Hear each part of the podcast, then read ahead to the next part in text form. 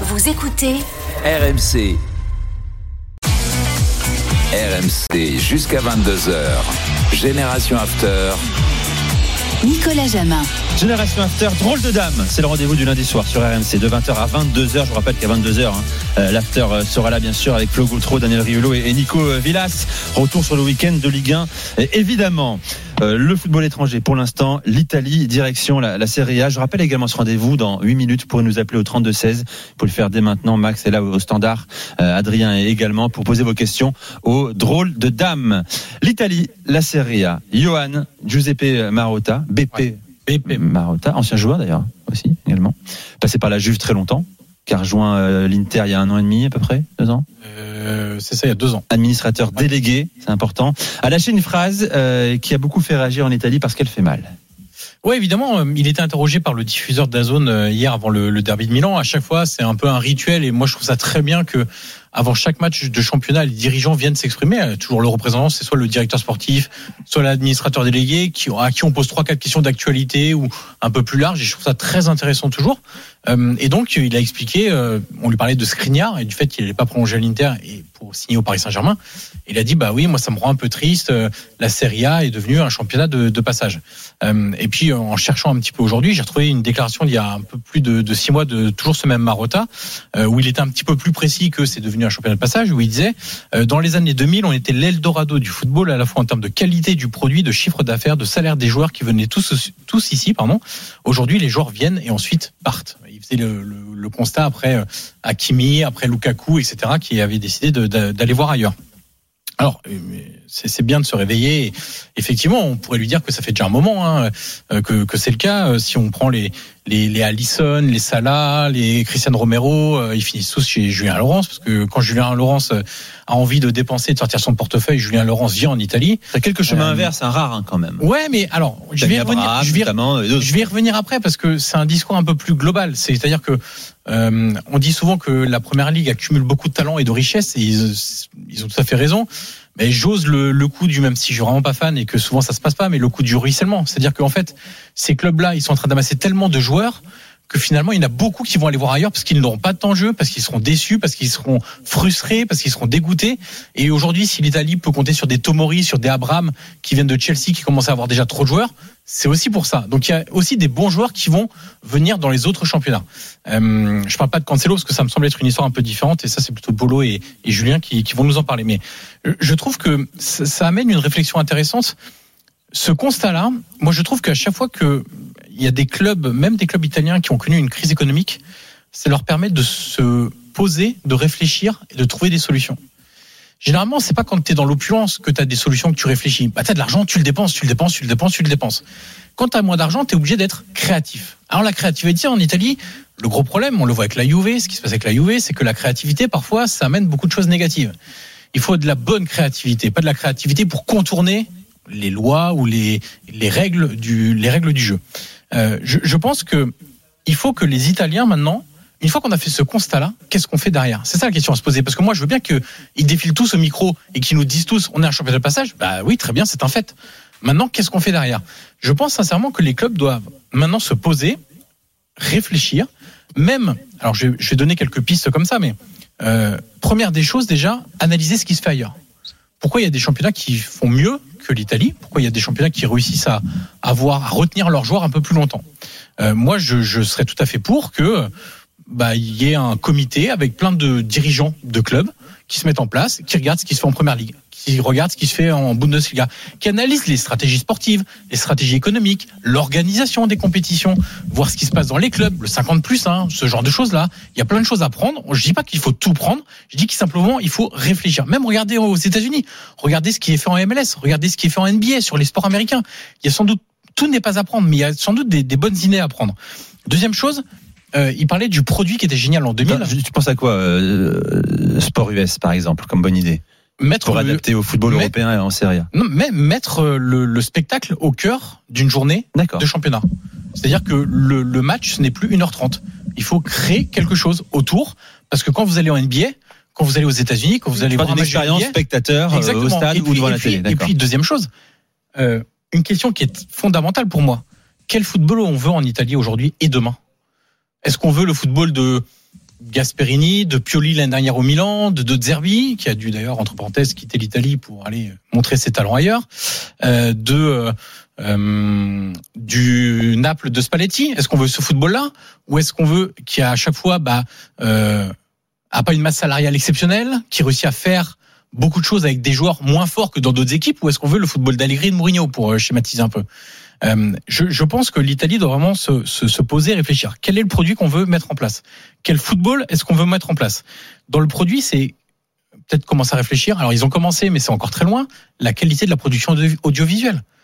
En des années, l'Italie, ça a été une catastrophe. Sans mentir, su, hein. sujet du niveau national. Sujet majeur. En Espagne, la Liga, et je, je me souviens une fois, j'avais posé la question à, à Tebas, euh, qui avait déjà essayé de, de, de, faire changer les, ce qu'on appelle le tiro la caméra, le, le, sens des caméras, parce que c'était tellement mal placé qu'en général les, les, les, caméras filmaient le match vers où les tribunes il n'y avait personne. Mmh. Voilà, donc au moins de, de, de toujours adapter, aider les clubs à remplir les tribunes où on voit le, où, Bien sûr. où il y a le, font face à la caméra, face à la caméra et puis les tribunes un peu où il y a moins de monde derrière. Donc la question de la réalisation, parce que les Anglais ont gagné beaucoup dans, sur l'image de leur de, du jeu grâce à une réalisation qui est absolument excellente.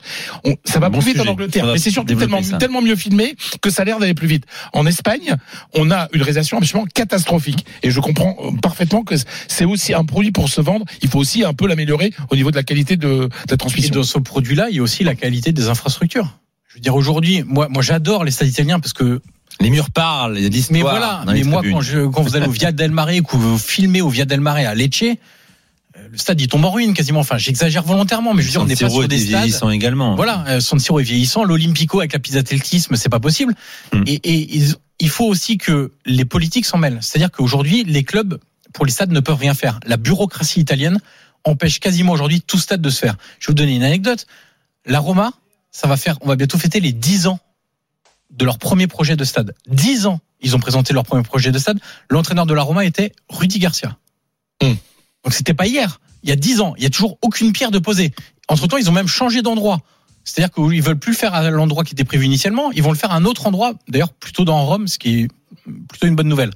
Euh, mais il faut aussi impliquer les politiques. Mhm. Je continue deux trois trucs. On parle d'un football en, en, en perte d'ADN. L'ADN, c'est quoi? C'est le jeu, c'est l'organisation, c'est les gens que vous mettez en place, les gens à la tête du club, c'est les joueurs aussi. L'ADN du club, bah, on n'arrête pas de dire ça qui on parle régulièrement. Il y a plus d'Italiens qui jouent en Italie. Alors les dirigeants, ils viennent nous. Moi, ça me fait marrer à chaque fois. Les dirigeants, ils viennent. Oui, bonjour. euh, Alors la nationale, ça se passe pas très bien. Ah bah ouais, bon, il y a plus d'Italiens en Italie. Oui, mais attends, t'es dirigeant de club. On est le premier responsable de ça. Mhm. Pourquoi tu viens nous faire le constat? Ok, le constat, ça fait 20 ans qu'on le fait. Enfin, j'exagère, ça fait Travail, c'est 10 la ans qu'on le fait. Mais il faut, il s'agit d'agir maintenant. Euh, commencer à retravailler sur les centres de formation. Pourquoi aujourd'hui il y a des grands clubs italiens qui ont des centres de formation qui sont ridicules par rapport à ce qui se fait à, à- en Allemagne ou ce qui se fait en Angleterre. Je veux dire les académies, Même en France, même les terrains, etc. C'est une catastrophe. Deux, trois dernières petites choses. Le marché des transferts. Ça fait marrer tout le monde. Même moi, ça me fait marrer des fois. C'est un sport. En Italie, moi, le, le mercato, ça me fait rire. Moi, il y a le football et le mercato. C'est deux choses différentes. C'est un sport différent, le mercato. Mais le problème, c'est que vous en parlez à plein de gens qui connaissent le, le marché des agents, etc. Ils, ils rigolent, les mecs. C'est la mec du football, euh, l'Italie, pour le marché des transferts. C'est une- c'est un délire total. Et aujourd'hui, on donne. Je vais le faire très simple. hein. Le marché des transferts aujourd'hui en Italie, il est aux mains des agents et des intermédiaires. Bah oui, donc Voilà. Mais clairement, hein, ils sont pas là pour aider, hein. ils sont pas là pour aider le foot. Hein. petite anecdote. Il y a un grand club euh, italien qui euh, avait un joueur en vue et euh, l'agent de, de l'entraîneur a appelé l'agent du joueur en disant bah écoute si ton joueur il veut venir chez nous moi je, suis- je suis l'agent de l'entraîneur tu mets dans le deal pour que je touche une commission intermédiaire sinon Ce qui n'est pas propre qu'à l'Italie, mon cher Johan. si peux Non, me mais hein. par contre- pratique assez non mais par courante. contre c'est tout le temps en Italie c'est-à-dire Ouais. qu'il y, a- y a quasiment rien qui se fait de manière autre que ça. Et dernière chose, bah, travailler l'approche commerciale. Parce que ce qu'ont fait les Anglais, c'est pas seulement créer un produit, c'est le vendre, c'est attirer les gens. Et là, ils sont en train de le faire un petit peu, et je trouve que ok, ça progresse un petit peu. Ils ouvrent des bureaux euh, à New York, ils ouvrent des bureaux euh, en Asie, ils ouvrent des bureaux au Moyen-Orient, parce que c'est là où aujourd'hui il y a de l'argent et qu'il faut aller chercher l'argent. C'est pour ça aussi qu'il y a beaucoup de relations entre les États-Unis et l'Italie. Mais il faut savoir, avant de vendre ton produit, c'est important de le vendre, il faut aussi le créer. Moi, je pense très sincèrement que l'Italie doit repartir de zéro. C'est-à-dire, on doit se reposer toutes les questions qui vont déterminer l'ADN du football italien sur les 20, Bon, 30 eh bien voilà. prochaines années. J'espère qu'on nous écoute en été également. Mhm. Vous avez peut-être euh, ici euh, écouté sur RMC euh, le potentiel et meilleur DG de la Serie A, Johan Crochet en l'occurrence. Oh non. Non, mais il faut comprendre que Polo, que Polo, Johan et moi, on veut encore avoir du travail dans quelques années. Donc, on essaie de sauver nos championnats. Ça, Julien, il est peinard. Bah, ouais, alors lui, alors, pouf. Quoi que on verra. finir à l'UEFA. On verra avec, euh, avec l'affaire City. Ils ont des gros chèques. Euh, dans un instant, les gars, on va faire une pause. Dans un instant, la, la minute de polo. Et tiens, très rapidement, d'abord, il y a du direct ce soir également. C'est un match de Ligue 2 entre Amiens et, et le FC Metz. Match de la 22e journée. C'était la licorne qui dit licorne, dit Jean Baumel. Salut Gibo. Salut Nicolas, bonsoir et dans le dame, bonsoir à toutes et à Gibo. tous. Deux minutes de jeu, 0-0. Un match important entre Amiens et, et Metz. Là, les, les Amiénois qui sont à l'attaque, on va peut-être suivre l'action là parce que ça peut faire mouche. On s'est dégagé par la défense messine parce que l'équipe qui va s'imposer, s'il y en a une, eh bien, se rapprocherait euh, ben, à trois points du deuxième. Donc il y a un vrai, euh, un vrai enjeu pour euh, la suite de la lutte pour la montée en Ligue 1. Donc vraiment un- une grosse grosse affiche avec un, un très bon Kakuta du côté d'Amiens depuis quelques matchs. Donc on va voir ce que ça donne. 0-0, 3 minutes de jeu. C'est parti pour la minute de polo. Polo, tu as une minute.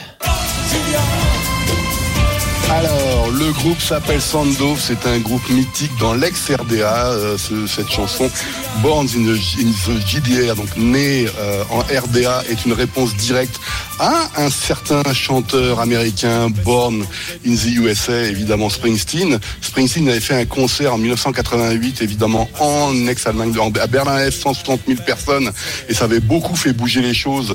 Et euh, c'était intéressant à ce niveau-là. Et pourquoi est-ce que j'ai voulu, euh, j'ai voulu parler de cette chanson? C'est que cette chanson, en fait, a réussi à passer la censure est-allemande, et c'est que ça a même été considéré comme une hymne à l'ex-RDA, alors que c'est tout le contraire lorsqu'on voit les, lorsqu'on voit les paroles. Mais pourquoi est-ce que je parle de ça? C'est qu'en Allemagne, on est en train de se poser vraiment la question que l'Union Berlin peut-il nous faire un Leicester? Peut-il nous faire un Euro 2004 Il y a des titres extraordinaires parce que l'Union a fait sans doute qu'un doute sa plus mauvaise prestation depuis la depuis la reprise euh, euh, en janvier et en gagnant 2-1 contre Mayence. Et t'as l'impression que tout s'aligne pour qu'ils aillent euh, chercher le titre. Et tout le monde aujourd'hui, il y a un titre extraordinaire dans la de cheveux, je finisse là-dessus.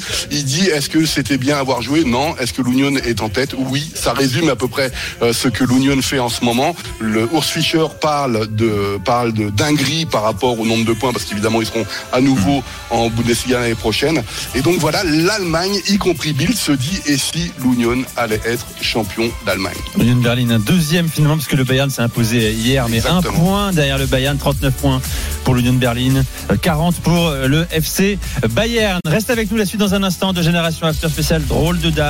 On va notamment vous écouter au 32-16, poser vos questions à Fred, Polo, Johan et Julien. A tout de suite sur RMC.